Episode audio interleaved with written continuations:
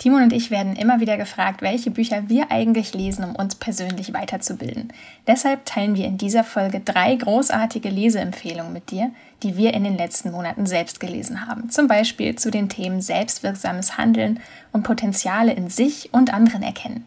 Die Anregungen aus unseren Buchtipps sind unabhängig von deiner beruflichen Situation sehr hilfreich für dich, denn es geht darum, wie wir unsere persönliche Entwicklung und unser Miteinander, egal ob beruflich oder privat, gemeinsam gestalten können und uns auch mal trauen, andere Wege zu gehen. Also viel Freude beim Anhören dieser Folge und abonniere auch gerne unseren Podcast auf deiner Lieblingsplattform, um keine Folge mehr zu verpassen.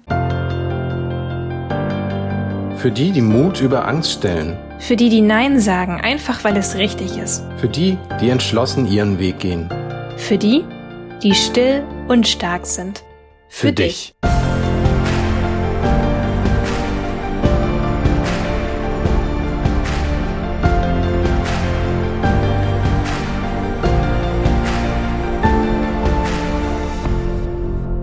Diese Folge wird wieder unterstützt durch unseren Partner Athletic Greens. Darüber freue ich mich besonders, denn das grüne Superpulver ist mittlerweile ein fester Bestandteil meiner Morgenroutine und ich fühle mich deutlich klarer im Kopf, wenn ich es genommen habe.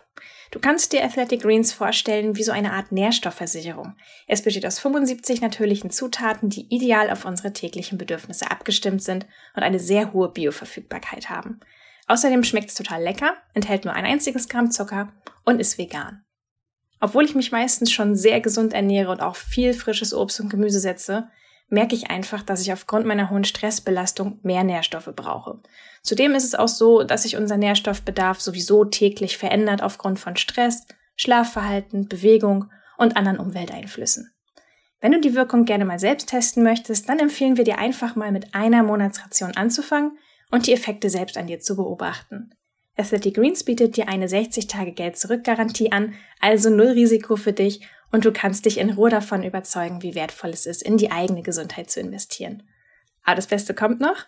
Athletic Greens schenkt Still- und Stark-Hörerinnen und Hörern außerdem exklusiv zur Abo-Bestellung einen gratis Jahresvorrat an Vitamin D3 und K2 dazu, plus fünf praktische Travel Packs für unterwegs. Geh dazu einfach auf athleticgreens.com slash still und stark oder klick dich einfach direkt in unsere Shownotes zu dieser Folge. Ja, wir lesen eine Menge Bücher und von daher ist es natürlich sehr wichtig, dass wir dann auch, wenn wir was entdecken, was für dich interessant sein könnte, das mit dir teilen. Das erste Buch, das du rausgesucht hast, das gibt's mittlerweile auch auf Deutsch, du hast es aber auf Englisch gelesen, Give and Take von Adam Grant. Warum hast du dieses Buch ausgesucht? Genau, Adam Grant ist ein amerikanischer Organisations- und Kommunikationspsychologe und ich finde dieses Buch, also zu Deutsch heißt es ja geben und nehmen, ich finde es gerade für eher zurückhaltendere, sehr sensible Menschen extrem wichtig, weil sie ihre etwas ruhigeren, leiseren Stärken oft nicht zu schätzen wissen. Und ich weiß nicht, wie das den Zuhörerinnen und Zuhörern geht, aber ich persönlich habe schon öfter mal so diesen Satz gesagt, so ja, die Netten haben ja immer das Nachsehen und die Egoisten, die kriegen alles, was sie wollen und naja, also, dass man irgendwie selber das Gefühl hat, man ist irgendwie zu nett und mit Bescheidenheit kommt man ja auch nicht weit. Und Bescheidenheit wird ja auch gerne gerade im beruflichen Umfeld mal als Schwäche gesehen und interpretiert und deswegen hadern eben auch viele damit und mir ging das früher nicht anders. Und deswegen ist dieses Buch sehr schön, weil es eben gegen diesen traditionellen Glauben von uns angeht, dass man immer mit anderen konkurrieren müsste, dass man immer nehmen muss, ne, damit man irgendwie vorankommt. Damit räumt dieses Buch total auf und zeigt, dass Freigebigkeit und auch Geben ohne Erwartung echte Erfolgskriterien sein können, um weiterzukommen. Der, der Titel heißt ja Give and Take. Worauf bezieht sich das denn?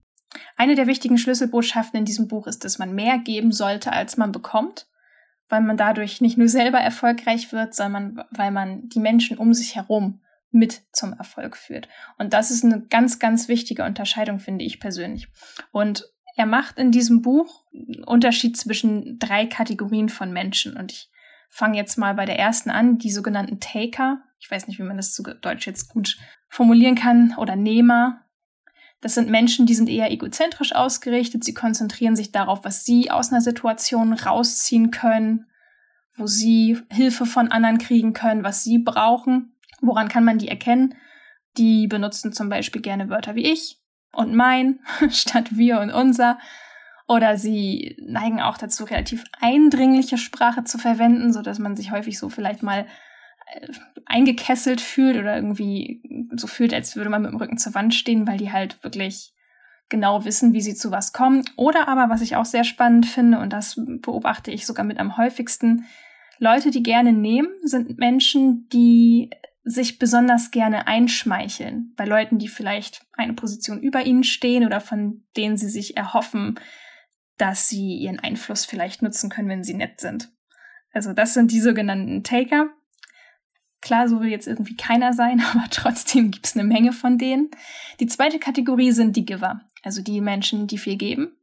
Die werden von dem Wunsch angetrieben, anderen zu helfen und für den Erfolg der Gruppe zu arbeiten. Also sie stehen nicht gerne selber im Mittelpunkt, sondern sie arbeiten wirklich für das Team und nicht für sich selbst. Sie, wenn sie jemandem Gefallen tun, dann erwarten sie zum Beispiel auch nicht unbedingt was zurück, und was auch ganz interessant ist, er beschrieb das in dem Buch so, manche empfinden es sogar schon als Lohn genug, wenn sie sich freuen, dass sie andere erfolgreich machen konnten, wenn sie sich freuen, gebraucht zu werden.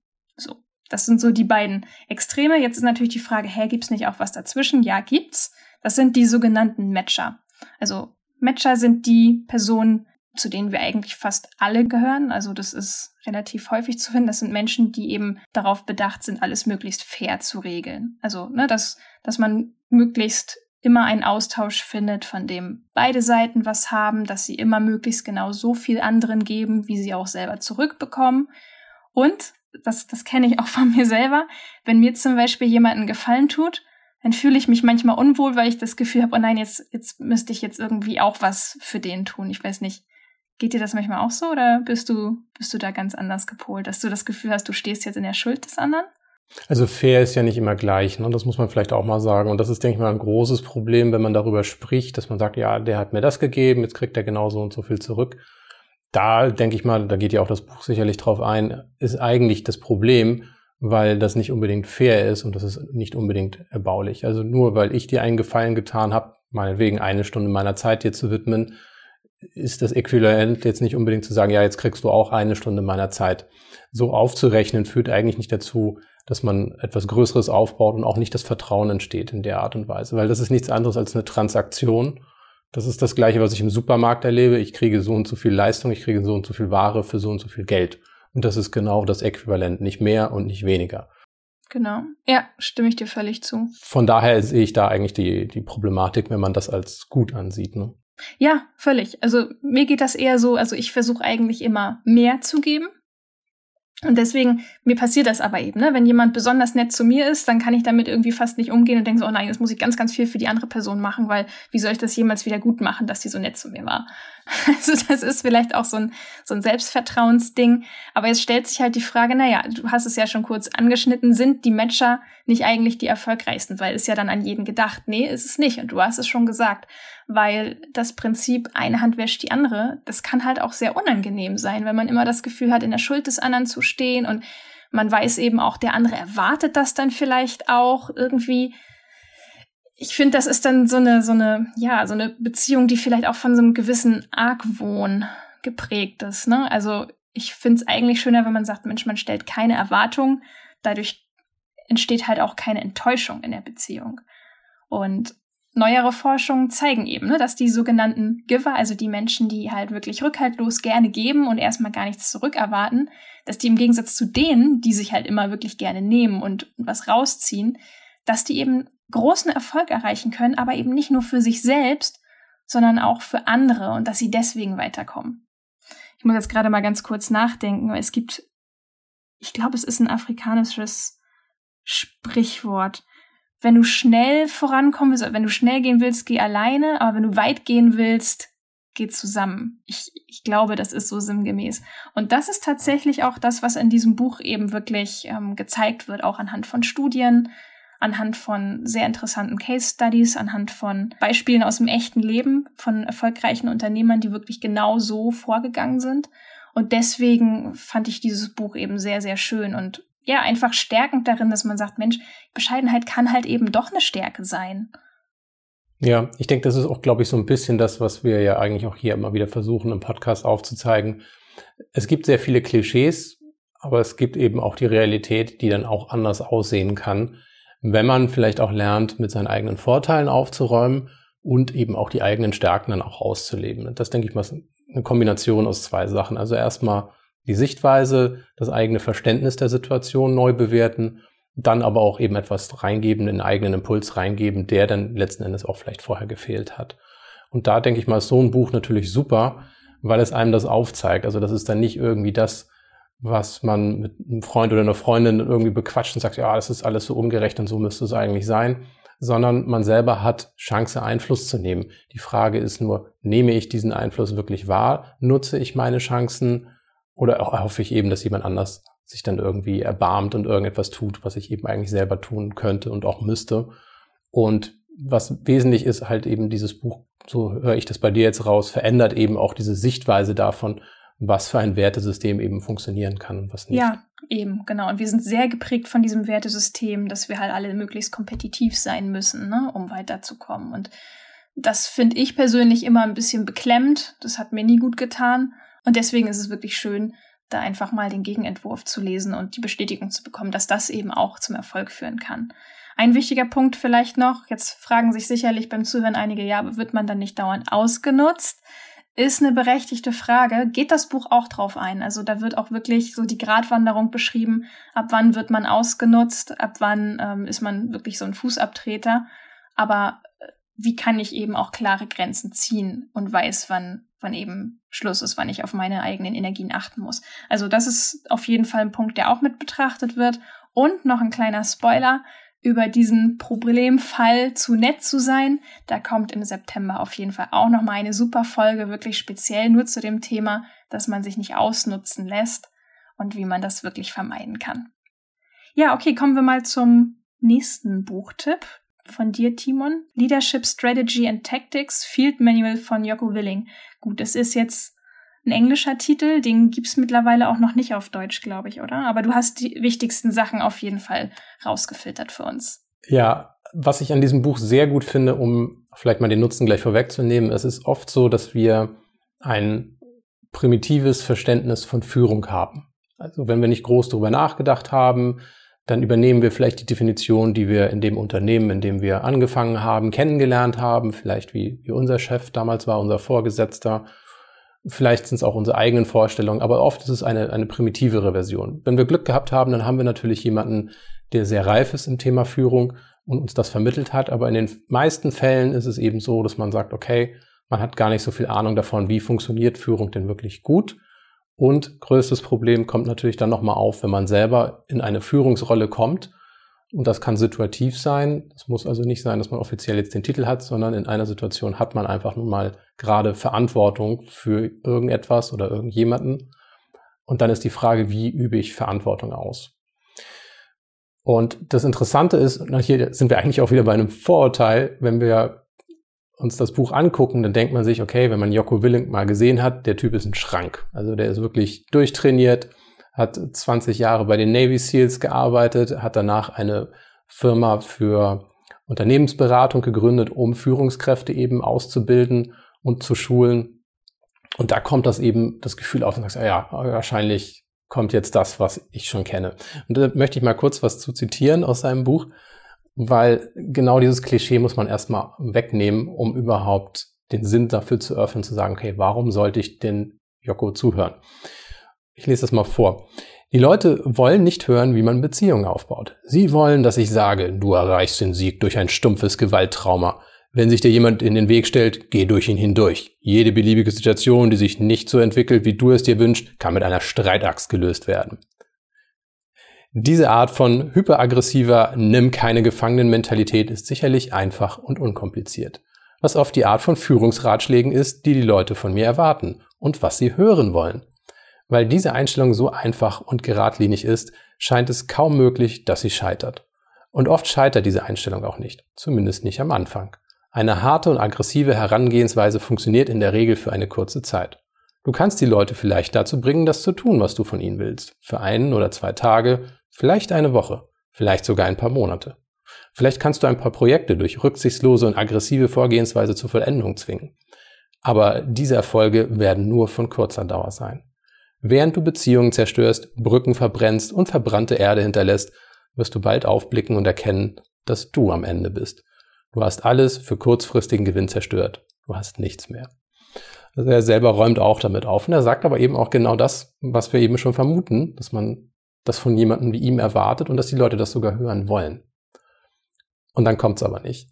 Und das finde ich eigentlich, deswegen finde ich dieses Buch so empfehlenswert, weil es wirklich jemand ist, wo man weiß, dass er diese Erfahrung hat, man weiß, dass er erfolgreich damit ist und dann hört man, was für Ratschläge er gibt. Und er hat unter anderem, hat er zwölf einfache Führungsregeln, was ich sehr gut finde, weil so ein Buch, das man liest, da steckt natürlich sehr viel drin und oft ist es dann so, dass man nickt und sagt, oh ja, tolle Sache, muss ich mal anwenden. Aber in dem Moment, wo man es dann braucht, hat man vielleicht den einen Punkt nicht im Sinn.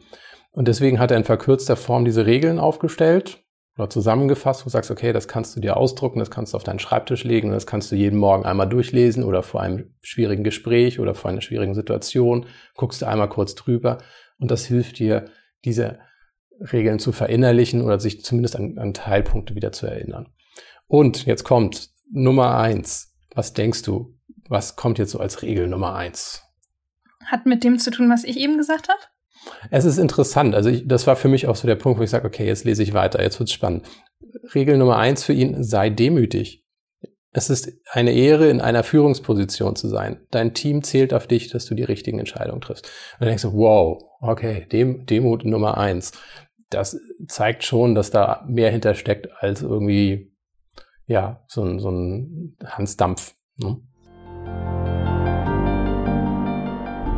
Diese Episode wird durch die Neue Zürcher Zeitung unterstützt. Als introvertierter oder schüchterner Mensch kennt man vorgefasste Meinungen nur zu gut. Aber wie steht es mit der eigenen Meinungsbildung? Der Podcast NZZ Akzent bietet dir diesen Kontrast, weil er neue Blickwinkel liefert und dadurch zum Nachdenken anregt. In rund 10 Minuten täglich bietet NZZ Akzent dir inhaltlich und erzählerisch einen unaufgeregten Umgang mit einem wochenrelevanten Thema. NZZ-Korrespondentinnen und Redakteure erzählen, was sie bewegt und geben Informationen, um Geschehnisse einordnen zu können. Sie liefern Geschichten aus der ganzen Welt inklusive fundierte Analyse. Hör dir einfach zum Test mal eine Episode von NZZ Akzent an. Du wirst sicherlich spannende Denkanstöße für dich entdecken. Du findest den Podcast, wenn du nach dem Stichwort NZZ Akzent auf Spotify oder Apple Podcast suchst oder schau einfach in unsere Show Notes. Dass du eben nicht an der Spitze stehst, um zu herrschen, sondern um zu dienen. Das war neulich ein Kalenderspruch bei uns. Jetzt habe ich leider vergessen, wer den gesagt hat. Aber solche, so, solche tollen Sachen stehen auch bei uns auf dem Kalender. Ja, und deswegen finde ich dieses Buch so klasse, weil jetzt kommt es eben, wo man sagt, okay, wie mache ich, wie funktioniert Führung? Ganz einfach. Ich kann natürlich sehr viel Managementliteratur lesen, aber das ist eigentlich verfeinernd was man braucht, ist erstmal irgendwie ein grundsätzlicher Lageplan. Wie funktioniert das, wenn ich mit meinen Vorgesetzten rede? Zwei Ebenen drüber. Wie schaffe ich es, meinen mit meinen Kollegen richtig zu kommunizieren oder eben mit meinen Untergebenen? Wie geht das? Wie gehe ich fair mit anderen um? Wie mache ich das richtig? Wie mache ich das so, dass die Leute zufrieden sind? Wie mache ich es, dass meine Vorgesetzten zufrieden sind? Und da steckt sehr viel unausgesprochenes Potenzial hinter, wo man Fehler machen kann, wenn man einfach mit Annahmen arbeitet. Und deswegen finde ich dieses Buch so hilfreich. Man sagt, okay, ein Buch durchgelesen, dann hat man eine grundsätzliche Orientierung, wie man vorgehen kann und wie man nachweislich auch erfolgreich sein kann. Denn oft, was ich merke, ist es, dass viele Leute selber auch nicht wissen, was sie machen sollen als Führungsperson. Also das ist ja auch das Problem. Man ist vielleicht hochqualifiziert, aber man ist nicht hochqualifiziert in der Personalführung. Das kommt dann so nebenbei. Ja, man rutscht da quasi rein, ne? Du bist wahrscheinlich bist wahrscheinlich wegen deiner Fachkompetenz befördert worden, aber die, die Führungskompetenz äh, fehlt dann eben in dem Punkt dann, was logisch ist. Genau, zumindest zu Beginn. Und das ist eben so ein Punkt, wo man hm. einfach sagen kann, hey, ich bereite mich auf etwas vor, bevor ich es benötige. Weil situativ benötige ich das immer. Es eine ganz simple Situation mag sein, du wirst zum Vorgesetzten deines Vorgesetzten irgendwo hingerufen. Und so ein Gespräch hattest du noch nie. Wie redest du mit dem? Versuchst du ihm jetzt nach dem Mund zu reden? Wie gehst du damit um? Und ich sag's jetzt schon vorweg, sag immer die Wahrheit. Taktvoll, aber sei ehrlich. Und das ist eine Sache, wo man sagt, oh, so soll ich das also machen. Also ich hätte jetzt versucht, möglichst alles positiv darzustellen. Nee, wir kriegen das schon hin, alles erfolgreich. Und er sagt, nee, gerade raus, sag, was wirklich das, die Sache ist. Weil das Problem ist, wenn du solche Informationen jemanden fütterst und nachher kommt raus, dass es doch nicht so gut läuft, bist du die Person, die bei demjenigen auf dem Radar ist und sagt, ja, der ist derjenige oder diejenige, die mir Falschinformationen geliefert hat oder die Wahrheit verschleiert hat. Das kommt nicht gut an. Das ist aber nicht das, was ich in dem Moment fühle, wo ich sage, oh Mensch, ich habe vielleicht ein bisschen Angst jetzt, wie, wie die auf mich reagieren und ich will, ich will gut dastehen. Da kommt schon wieder das Ego zum Vorschein, dass man mehr um sich besorgt ist, als darum, dass die Sache gut läuft oder es der Firma gut geht oder der Vorgesetzte wenigstens Klarheit hat über das, worüber er entscheiden soll. Und das sind so Sachen für mich, wo ich eben auch sehe, man, Klischee, man denkt, der Chef kann alles entscheiden, der hat die Macht. Hat er aber nicht. Sondern es liegt viel an denjenigen, mit denen er zusammenarbeiten muss, dass die eigentlich den Einfluss haben. Er kann nur eine Richtung vorgeben, aber er kann eben nicht, wie das hier im Anfang gesagt wurde, mit der Streitachse einfach alles durchschlagen. Das ist das, was wir von unserem Vorgesetzten vielleicht immer erhoffen, dass der alles machen kann und wir sind diejenigen, die es nur ausführen müssen. So funktioniert Führung aber nicht. Und dazu gehört eben auch zum Beispiel Regel 2. Tu nicht so, als wüsstest du alles. Das tust du nicht. Das Team weiß das. Stell kluge Fragen. Und das ist auch so eine Sache, ich sage, wow, okay, cool. Also ich darf Fragen stellen, ich darf ahnungslos sein. Also das heißt nicht, dass ich faul bin. Ich muss mich gut vorbereiten, aber ich kann nicht alles wissen. Mhm. Es macht einen ja auch viel menschlicher. Also ich, ich fand's, ich, ich finde es eigentlich eher unangenehm, wenn jemand versucht, immer alles zu wissen und auch nie durchscheinen zu lassen, dass, dass er eben auch mal Hilfe braucht oder Fragen hat. Genau, und ich glaube, wir kennen diese Situation. Ne? Wir kommen in eine, in eine neue Abteilung rein, wir kommen in ein neues Unternehmen rein, in ein neues Projekt. Und dann kommen die ersten Gespräche zustande und man will möglichst kompetent rüberkommen. Mhm. Also nickt man immer fleißig, sagt ja und manchmal wäre es einem vielleicht, würde es einem besser stehen zu sagen, Moment, ich habe das nicht verstanden. Was bedeutet dieser Begriff? Was genau meinst du damit? Aber man traut sich's nicht. Und das sind genau die Situationen, wo man sagt, okay, das ist aber ein Qualifikationsmerkmal von jemand, der führen kann dass er Lücken im eigenen Wissen identifiziert und schnellstmöglich dafür auch sorgt, dass er ein besseres Verständnis der Situation bekommt. Also freundlich nicken bei Ahnungslosigkeit ist einfach keine gute Strategie und das zeigt er eben auf. So, und das sind nur zwei Punkte, über die wir jetzt geredet haben. Wie gesagt, er hat zwölf verschiedene Regeln. Das Buch geht noch viel weiter darauf ein, auch wie ich zum Beispiel eben auch, ja, letzten Endes Integrität zeigen kann, Eigenverantwortung übernehmen kann, selbst in Sachen, wo ich sage, ja, das ist aber die Aufgabe von jemand anders. Und sagt dann, nein, das ist auch immer mit deiner Verantwortung. Das ist eine ganz andere Art zu denken, weil sonst schiebe ich die Verantwortung für die Situation immer an jemand anders ab. Sag, ja, der müsste aber entscheiden, der hat aber nicht gemacht und so weiter. Und da zeigt er eben auf, wie tückisch das ist, weil ich dadurch eben auch meine Handlungsfähigkeit verliere und nicht meinen Teil sehe, auf den ich Einfluss nehmen kann. Und das ist sogar ein separates Buch, worüber er darüber schreibt. Aber er schneidet es hier natürlich an, weil es natürlich zu seinen Grund- und, und Basiskonzepten gehört mhm. beim Thema Führung. Es ist spannend, wo ich dir gerade zugehört habe, habe ich gemerkt, eigentlich haben wir drei Bücher ausgewählt, die sehr viel miteinander gemein haben. Alle drei stärken die Selbstwirksamkeit, zeigen wirklich uns auf, wie viel Einfluss man selber nehmen kann, auch wenn man vielleicht ganz unten in der Hackordnung in Anführungsstrichen stehen mag. Trotzdem kann man im Kleinen etwas verändern und zum Positiven bewegen. Und darauf will ich auch mit dem nächsten Buch hinaus. Ich weiß nicht, wolltest du noch was zu dem anderen Buch sagen oder soll ich mal weitermachen? Ja, also ein Punkt, der, der mir am Herzen lag, ist, äh, der Punkt 9 sei ausgeglichen. Extreme Handlungen und Meinungen sind normalerweise nicht gut. Finde ich einen sehr schönen Merksatz, man sagt, okay, gerade für Führungskräfte, extreme Positionen, die sind vielleicht populär, das polarisiert aber wer erfolgreich sein will, sollte ausgeglichen sein. Hast du ein Beispiel für so eine extreme Haltung oder eine extreme Position? Also ich glaube, eine extreme Position ist, wenn ich davon ausgehe, alle anderen bauen Mist, nur ich nicht. Also ich, ich hätte, wenn ich die Macht hätte, wenn ich den Einfluss hätte, dann würde alles besser sein. Das ist nicht ausgeglichen. Und Widerspricht auch Punkt 1, sei demütig. genau, ne? Also da merken wir schon, dass das sehr, sehr gut ausbalanciert ist, diese Regeln.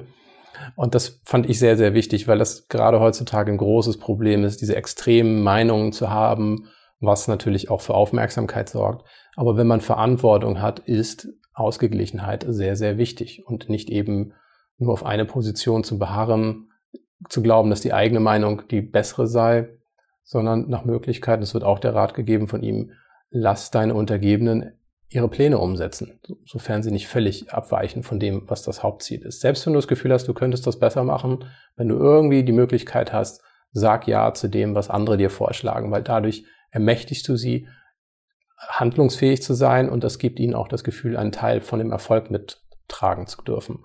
Und das sorgt dafür, dass man ein besseres Team hat. Also eine ganz andere Position die, äh, zu dem, was viele vielleicht denken und meinen. Genau, und es stärkt wiederum das Selbstvertrauen nicht nur des Teams, sondern sogar das Selbstvertrauen vom Individuum. Dass du eben merkst, du kannst als Teammitglied deine Stärken zeigen und dein Vorgesetzter oder deine Vorgesetzte hat es sogar erkannt und zeigt dir dafür Anerkennung. Ja, also wie gesagt, super Buch, momentan nur auf Englisch, aber da seine anderen Bücher auch schon auf Deutsch übersetzt wurden, denke ich mal, ist es nur eine Frage der Zeit, bis das Buch auch auf Deutsch rauskommt. Ansonsten, wer des Englischen mächtig ist, kann ich nur empfehlen, auch als Hörbuch. Er liest das selber, das Hörbuch, macht natürlich auch nochmal einen anderen Eindruck. Und es gibt einem wirklich so den, den Grundspielplan vom Bereich Führung. Wie geht das? Wie geht das erfolgreich? Du hast ein Buch jetzt ausgewählt, wo ich mir dachte, wow, was für ein Titel. Le ja. Lebe deine Macht. Und dann ja. dachte ich, boah, ist das, was ist das denn? Erzähl mal. Ja, ehrlich gesagt habe ich das auch gedacht. Ich habe dieses Buch tatsächlich nur ausgewählt. Also es ist von Silvia Löken und Tom Peters. Und ich habe dieses Buch wirklich nur ausgewählt, weil ich wusste, die Silvia Löken schreibt gute Bücher, ist eine großartige Trainerin, die hat sehr viel gute Literatur für introvertierte Menschen rausgebracht. Und als ich dieses Buch sah, ich glaube, das ist das Neueste von ihr, habe ich gedacht, okay, das liest du jetzt halt. Also der Titel ist polarisierend, würde ich mal sagen. Aber ich dachte, ja, okay, ich weiß, sie hat gute Bücher rausgebracht, deswegen werde ich das jetzt auch lesen. Und es hat mich nicht enttäuscht. Im Gegenteil, es ist wirklich ein sehr, sehr gutes Buch. Der Untertitel heißt Kraftvoll wirken in jeder Situation. Und darum geht es eben auch. Ne? Es geht nicht um diese Macht, nicht um die dunkle Seite der Macht, sondern um die helle Seite der Macht, um jetzt mal schön bei Star Wars Analogien zu bleiben es geht darum, wie ich wirklich als einzelne Person, egal wo ich stehe in der Hierarchie, ob ich wirklich eine Praktikantin oder Praktikant bin oder ob ich Führungsperson bin, dass ich mein Selbstvertrauen und meine Selbstwirksamkeit stärken kann, dass ich sehe, wo ich aus meiner Hilflosigkeit rauskommen kann in einen kraftvollen Zustand, in dem ich etwas bewegen kann für mich selbst und für die Menschen, mit denen ich zusammenarbeite. Und deswegen ist das Buch sehr, sehr angenehm. Ich finde es auch klasse, dass sehr viele Fallstudien enthält, wirklich aus dem Coaching-Alltag von den beiden. Und das, das fand ich einfach sehr schön, weil oft, also ich kenne das auch noch, dass ich mich sehr häufig klein und unterlegen gefühlt habe, wenn ich in einen großen Raum reingekommen bin oder so. Das ist auch etwas, was uns häufig in Interviews berichtet wird, ne, dass man sich nicht auf Augenhöhe mit anderen fühlt. Man kommt irgendwie in so einen Raum rein und denkt, irgendwie alle haben es voll auf dem Kasten und ich komme jetzt hier rein als als Newbie und weiß irgendwie gar nichts oder so. Aber das, das ist eben oft nicht so. Wir haben oft viel mehr Spielräume, als wir selber denken. Und da hilft dieses Buch ganz bewusst, ähm, diese Spielräume zu erkennen, auch mit verschiedenen Übungen, mit sehr viel Fachwissen. Und ein Zitat hat mir gut gefallen, das lautet, Macht beginnt damit, sich selbst Macht zu geben und dann in die Welt hineinzuwirken. Also es geht wirklich ganz an der Basis bei sich selbst los, dieses Selbstvertrauen und diese Selbstwirksamkeit erstmal zu spüren und sich dann zu fragen, was kann ich damit tun? Also wie kann ich damit positiven Wandel oder eine Veränderung in Gang treten? Und wir haben zum Beispiel, ich habe, also kann man jetzt nicht sehen, aber dieses Buch ist übersät mit Post-its bei mir. Ich versuche jetzt mal hier ein paar aufzuschlagen. Welche Sachen haben mir besonders gut gefallen? Ich fand zum Beispiel das Kapitel über Ängste erkennen und trotzdem machtvoll handeln. Das fand ich sehr gut. Das geht bei Seite 68 los. Weil häufig Ängste sind nun mal vorhanden. Also bei mir ja auch im reichlichen Maße.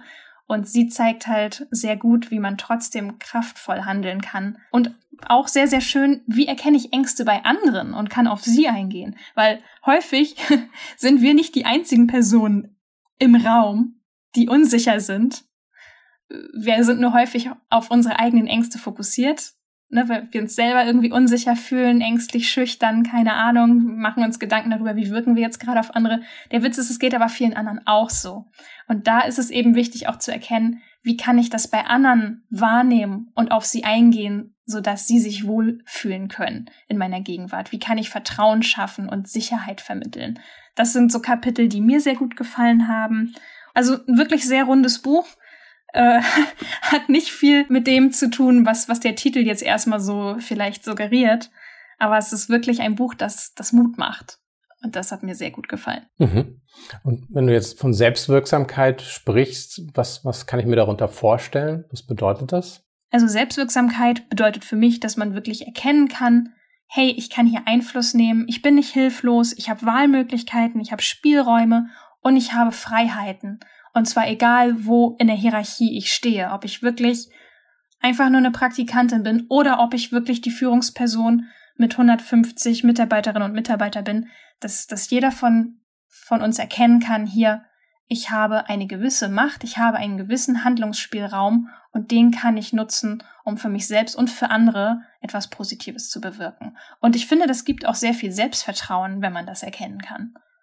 Ja, ich denke, das ist nämlich ein ganz wichtiger Punkt, dass es anfängt im Denken darüber, was ich glaube erreichen zu können.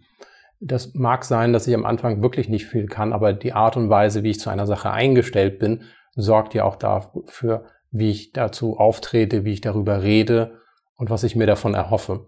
Und das spiegelt sich halt in meinem Handeln täglich dann eben auch wieder. Das heißt, wenn ich hoffnungsvoll bin, wenn ich annehme, dass es eine Veränderungsmöglichkeit gibt, dann werde ich nach positiven Ausnahmen suchen, werde das versuchen und das wird mit der Zeit eben auch größere Effekte haben können. Aber dazu muss ich eben anfangen, daran zu glauben, dass ich überhaupt einen Einfluss nehmen kann. Also von daher finde ich ein sehr, sehr wichtiger Punkt, weil man dadurch auch sieht, dass man eben auch einen positiven Beitrag leisten kann auch in Situationen, wo es einem gering erscheinen kann. Aber es mag ein simples Beispiel sein, dass man sagt, okay, ich fange nicht an, überall zu nörgeln und negativ zu reden, weil das hat nämlich auch einen Effekt. Da springen andere drauf an, springen auch auf diesen Zug auf und auf einmal hat man eine unzufriedene Mannschaft. Also das ist tatsächlich ein Problem, wo man sagt, selbst in einer Situation, wo man selber nicht die Kontrolle hat, kann man doch wesentlich dafür, kann man wesentlich einen Beitrag dazu leisten oder Einfluss darauf nehmen, welche Stimmung insgesamt herrscht und wie man Dinge betrachtet. Und das sollte man sich sehr gut überlegen, wenn man sagt, ich will Veränderung, dann ist es nicht durch negative Energie, indem man alle um sich schürt, die dann eben auch für, für einen kleinen Aufstand sorgen oder zumindest für schlechte Stimmung. Das nur als genau. Beispiel. Ja, und was mir noch dazu einfiel, es ist ja oft so leicht gesagt, Mensch, du hast viel mehr Einfluss, als du denkst. Aber wenn man in so einer Situation feststeckt, wo man keinen anderen Ausweg sieht und nicht weiß, was soll ich machen, oder man ist vielleicht schon kurz davor, seinen Job irgendwie zu verlassen, weil man einfach nicht mehr weder ein noch aus weiß. Da nimmt das Buch einen eben auch wirklich Schritt für Schritt mit und sagt, schau mal, ähm, welche Perspektiven könntest du dazu noch einnehmen. Also das ist, das ist sehr wertvoll, gerade wenn man sich auch selber in einem Zustand befindet, wo man sagt, ich sehe hier aber keine Option und keinen Einfluss. Was redest du denn da? Da sind sehr gute Übungen drin, mit denen man so Schritt für Schritt aus seinem, aus seiner Starre vielleicht auch rauskommen kann. Mhm. Eine Überlegung dazu ist ja auch, dass ist auch in dem Buch von Joko Willink übrigens drin, was ist, wenn mir die Situation nicht gefällt. Und das finde ich einen sehr, sehr interessanten Punkt, weil man muss das wirklich mal durchspielen. Ne, man hat so ein Bauchgefühl und sagt, oh, jetzt kündige ich hier oder jetzt haue ich hier auf den Tisch und verlasse den Raum und dann war's das. Und sollen die doch sehen, wie sie damit mit klarkommen. Die Überlegung dahinter ist, ja, du kannst kündigen, aber bedenke, dass du danach dauerhaft und endgültig keinerlei Einfluss mehr auf die Situation hast. Wenn du das willst, okay, aber denk darüber nach, dass das endgültig ist. Also von daher muss man sich das überlegen und sagen, okay, vielleicht lasse ich mich in eine andere Abteilung versetzen, vielleicht versuche ich es nochmal, vielleicht suche ich mit jemand anders das Gespräch. Das sind alles Überlegungen, wo man sagt, ja, also Kündigung ist eine endgültige Lösung. Aber so endgültig, dass ich auch nicht mehr Teil des Spiels bin und dass ich gar keinen Einfluss mehr habe. Und das muss man sich überlegen, ob es das einem wert ist oder nicht. Ja, genau. Ach, vielleicht nochmal, weil es so schön klang, als Merksatz. Macht beginnt damit, sich selbst Macht zu geben und dann positiv in die Welt hineinzuwirken.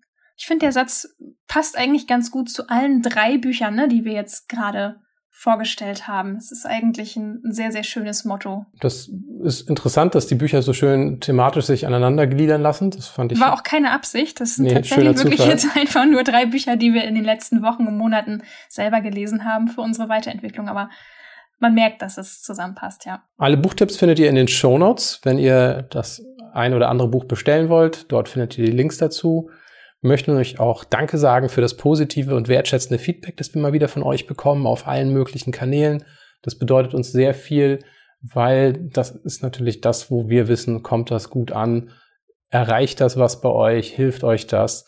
Und von daher traut euch, auch kurze Nachrichten sind super, weil sie uns eben helfen zu erkennen, ob wir etwas euch geben konnten. Und das ist ein Dankeschön, ist wirklich sehr, sehr ermunternd und ermutigend. Ja, danke auch von mir. Das stimmt wirklich. Also es ist echt sehr schön, seine Nachrichten, seine E-Mails zu öffnen oder auch die Rezension zu lesen, die ihr uns bei Apple Podcasts hinterlasst. Da freuen wir uns immer riesig. Vielleicht auch nochmal, weil das sehr, sehr gut gerade auch in den Kontext passt. Ab sofort kann sich jeder auf unserer Website ein kostenloses, intensives Audiotraining herunterladen. Und zwar hat es das Thema in drei Schritten mit ruhiger Präsenz punkten und nie wieder übersehen werden. Ist wirklich brandneu. Wir haben es gerade erst aufgenommen. In diesem Training und auch in dem dazugehörigen Workbook kannst du alle Fähigkeiten erlernen, die wir bereits Tausenden von Menschen beigebracht haben um auf ihre eigene, unverwechselbare Weise erfolgreich zu werden. Ne? Strategien, um mit ruhiger Präsenz zu begeistern. Das Workbook habe ich schon erwähnt, ne? mit Übungen, um wirklich auch die eigenen verborgenen Stärken zu erkennen um seinen eigenen Stil zu finden und damit auch die eigene Zukunft gestalten zu können. Also ich muss das nochmal betonen. Also dieses Audiotraining ist echt krass gut. Ich staune eigentlich, dass, dass in diesem Umfang, dass wir das kostenlos abgeben, aber wir machen das und es lohnt sich wirklich, sich das anzuhören. Auch das Arbeitsbuch dazu, das Workbook. Das ist wirklich eine Sache, wo ich sage, es gibt so viele Sachen, die man machen kann, aber in diesem Training kriegt man schon so viel kostenlos mit. Also wer das umsetzt, der kann schon sein Leben wirklich deutlich verändern in dem Punkt, was Präsenz angeht. Und von daher jeden, den das irgendwie interessiert, schaut's euch an, hört rein, es lohnt sich wirklich. Ja, damit bleibt uns nur noch zu sagen, bis zum nächsten Mal und bleib still und stark. Bis dann. Bis dann. Ciao.